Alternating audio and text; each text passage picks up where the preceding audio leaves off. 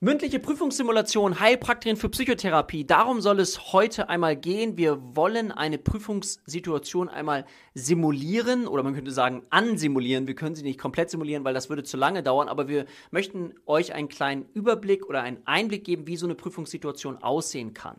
In der mündlichen Überprüfung als Heilpraktikerin für Psychotherapie wird euch in den meisten Fällen eben ein Fallbeispiel vorgestellt, wo ihr eine Verdachtsdiagnose erstellen sollt. Das werden wir jetzt ein bisschen mit euch machen. Ich gebe ab und zu zwischendrin auch ein paar Tipps, so dass ihr hoffentlich ein Bild davon bekommt, wie das ablaufen kann. Und ich freue mich, dass ich heute Dani mit dabei habe, die Prüferin, die sich jetzt zur Verfügung stellt. Und ich gebe kurz das Wort an die Prüferin. Ich werde hier ein bisschen den Prüfling simulieren. Genau. Also, das erste ist, was ich jetzt ähm, dem Prüfling bitten werde, die Verdachtsdiagnose zu stellen. Und der Fall ist wie folgt. Ein ähm, männlicher Klient, 42, kommt in die Praxis auf Empfehlung seiner Schwester. Der Klient berichtet davon, dass er eine unfassbare Schwere und Dunkelheit ihn täglich begleitet, dass er sich ständig müde und kraftlos fühlt und dass er überhaupt keinen Appetit mehr hat. Es schmeckt ihm nichts mehr.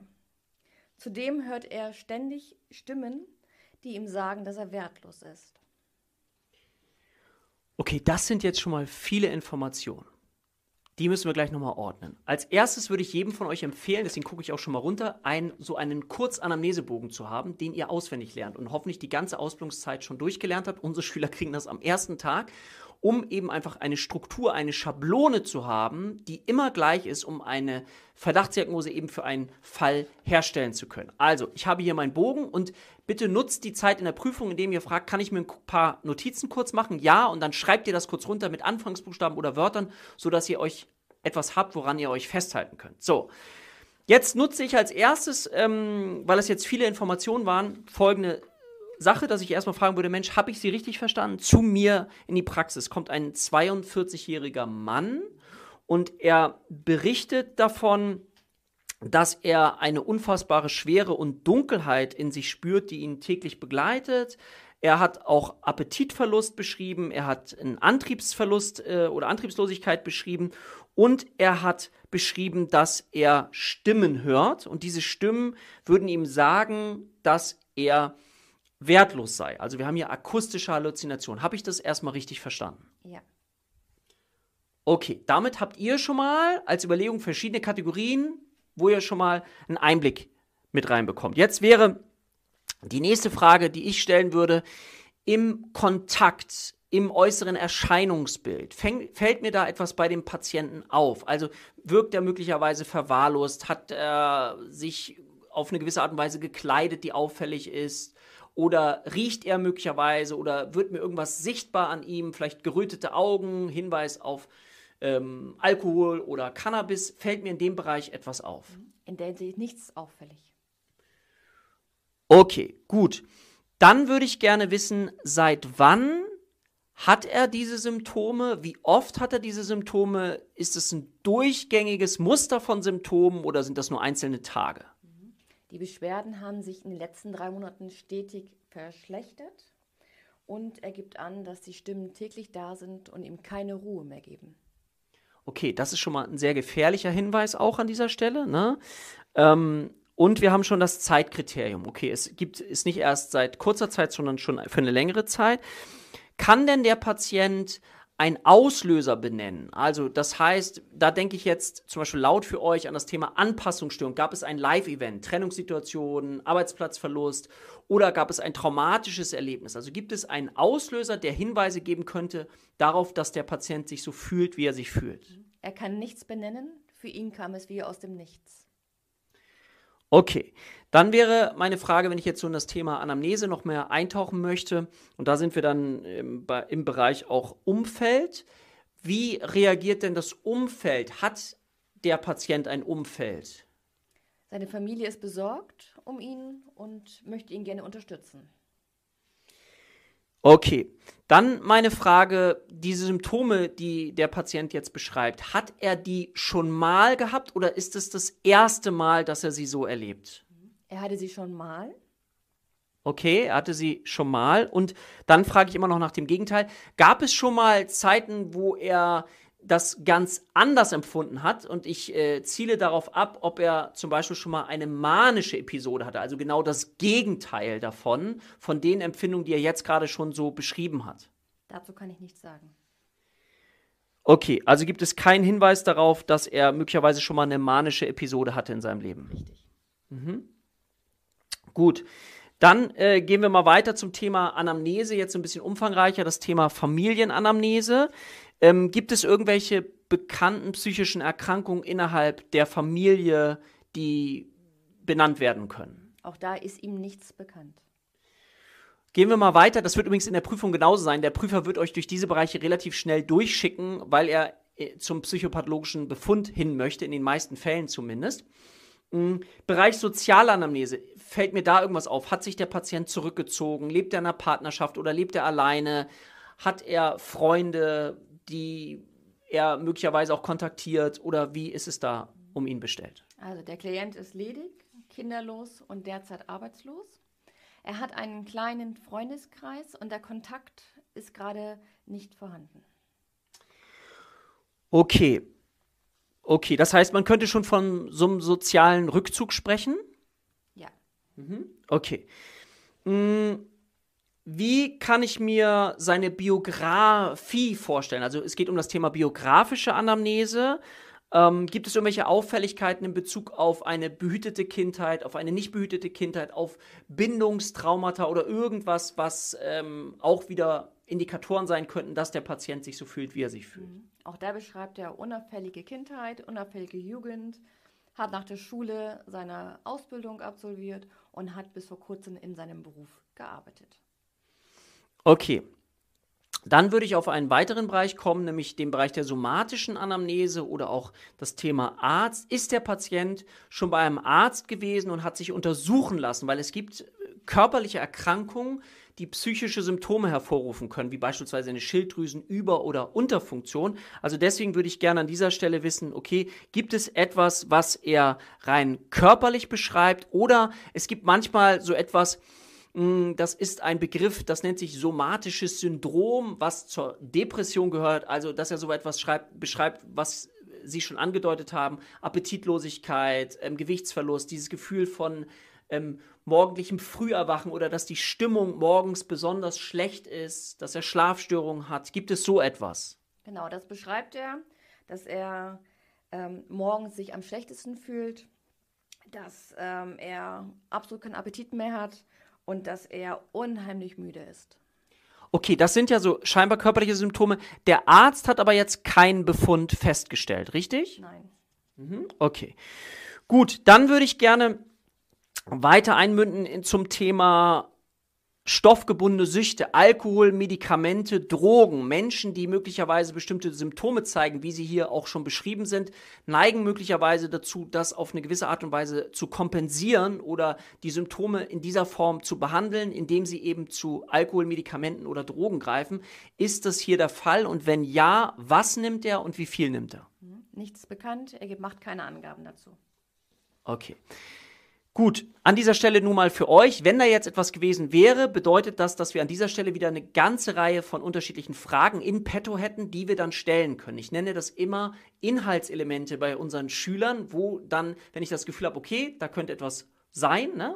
Denken wir jetzt mal an Alkohol, Medikamente, Drogen, dass ich eine ganze Fragenpalette hätte, die ich jetzt an dieser Stelle dann stellen könnte, wenn hier ein Hinweis drauf gewesen wäre. Gibt es irgendwas ähm, im, Bere- im Bereich nicht stoffgebundene Süchte, was auffällig ist? Also sprich pathologisches Spielen zum Beispiel. Auch da ist nichts bekannt. Gibt es Störungen der Impulskontrolle? Ebenfalls nicht bekannt. Dann die Frage nach der Suizidalität, die das, was bisher beschrieben worden ist, drückt ja auch eine gewisse Schwere aus. Deswegen wäre meine Frage, hat der Patient schon mal darüber nachgedacht, sich möglicherweise das Leben zu nehmen? Das machen wir in dem Fall erstmal nicht. Das ist erstmal zu vernachlässigen, die Frage. Genau, aber ich würde davon ausgehen, dass möglicherweise solche Symptome vorhanden sein könnten. Ja. Okay. Sollte das Thema jetzt Suizidalität auf den Plan kommen, was in diesem Fall gar nicht unwahrscheinlich wäre, dann ist es wichtig, genau auch hier wieder so eine Art Inhaltselement zu haben, nämlich welche Fragen könnte ich stellen? Ja, hat er erstmal darüber nachgedacht, sich das Leben zu nehmen? Dann hat der Patient schon Vorbereitungen getroffen? Hat der Patient das Gefühl, dass sich ihm Gedanken aufdrängen würden, an das Thema sich das Leben zu nehmen und er kann sie gar nicht mehr beiseite schieben? Ja, gab es in der Vergangenheit schon einen Suizidversuch? Also dann so Fragen nach Pöldinger, falls du das schon mal gehört hast, die an dieser Stelle dann wichtig sind, um das Thema Suizidalität abzuklären. Wir machen das aus Zeitgründen jetzt nicht vertieft. Warum? Weil wenn wir das Thema Suizidalität jetzt mit auf den Schirm nehmen würden, würde danach die Frage auch noch stellen nach psychisch Krankengesetz, nach Unterbringungsgesetz, also würde er freiwillig möglicherweise bereit sein, in eine Klinik zu gehen oder nicht. Da würden dann noch bestimmte Parameter kommen. Das wäre Zeit für ein eigenes Fallbeispiel. Okay. Gut, dann münden wir mal direkt ein in den psychopathologischen Befund und zwar in den Bereich der Bewusstseinsstörung. Da hätte ich jetzt auch vermutet, dass mir möglicherweise auch schon was aufgefallen wäre, wenn der Patient reingekommen wäre. Es gibt quantitative und qualitative Bewusstseinsstörungen. Die einen quantitativ zielen auf den Grad der Wachheit ab und eben die qualitativen Bewusstseinsstörungen, Bewusstseinseintrübungen zum Beispiel. Ist da irgendwas bekannt? Nein, ist nichts vorhanden. Okay, dann gehen wir mal in den Bereich der Orientierungsstörung. Da gibt es so ein schönes Schema, das heißt ZSOP, zeitlich, situativ, örtlich und zur Person ist im Bereich der Orientierung irgendetwas gestört oder auffällig? Auch da ist nichts auffällig. Okay, wie sieht es aus im Bereich Störung Aufmerksamkeit, Konzentration und Gedächtnis? Hat der Patient das Gefühl, dass er sich gar nicht mehr richtig konzentrieren kann? Hat er vielleicht auch sogar manchmal das Gefühl, er liest vielleicht kurz etwas, wenn er sich überhaupt noch auf was konzentrieren kann, aber er vergisst das gleich wieder und hat in dem Bereich Probleme. Ja, das beschreibt er, dass er sich kaum noch konzentrieren kann und alles relativ schnell vergisst. Okay, wenn wir jetzt Hinweise darauf haben, wir haben einerseits eben die Kategorie gehabt Orientierungsstörung und jetzt hier Aufmerksamkeit, Konzentration und Gedächtnis.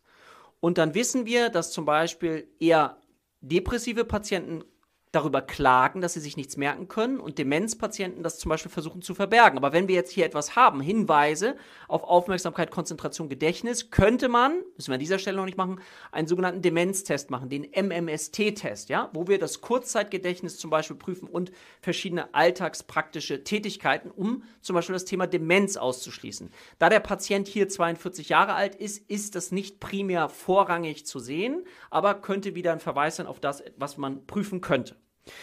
Dann das Thema Ängste, Zwänge, Phobien. Beschreibt er gewisse Ängste, beschreibt er Zwänge oder auch spezifische Phobien? Ja, das beschreibt er.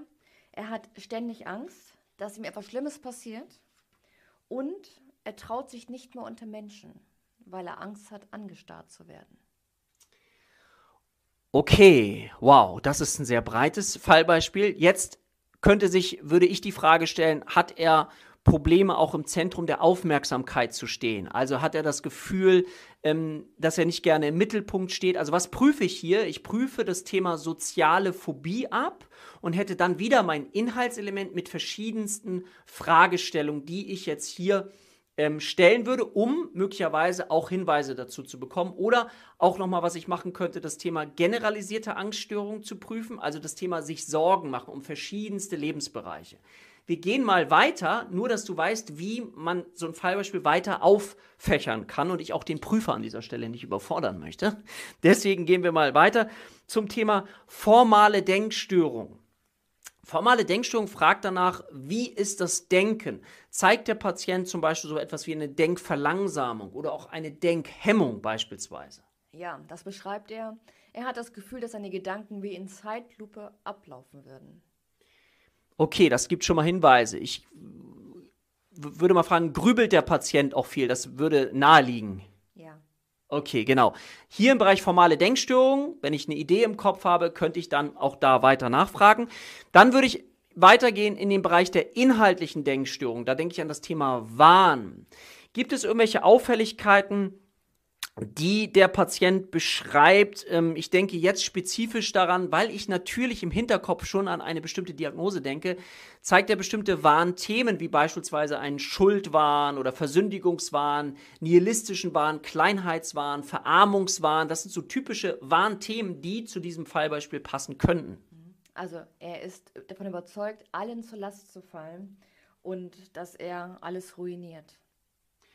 Genau. Auch da könnte man jetzt wieder weiterfragen. Jetzt würde ich so die psychotischen Symptome innerhalb dieser dieses Störungsbild abfragen. Das habe ich jetzt gemacht mit den Warnthemen. Das wäre jetzt beispielsweise sehr signifikant für einen Schuldwahn.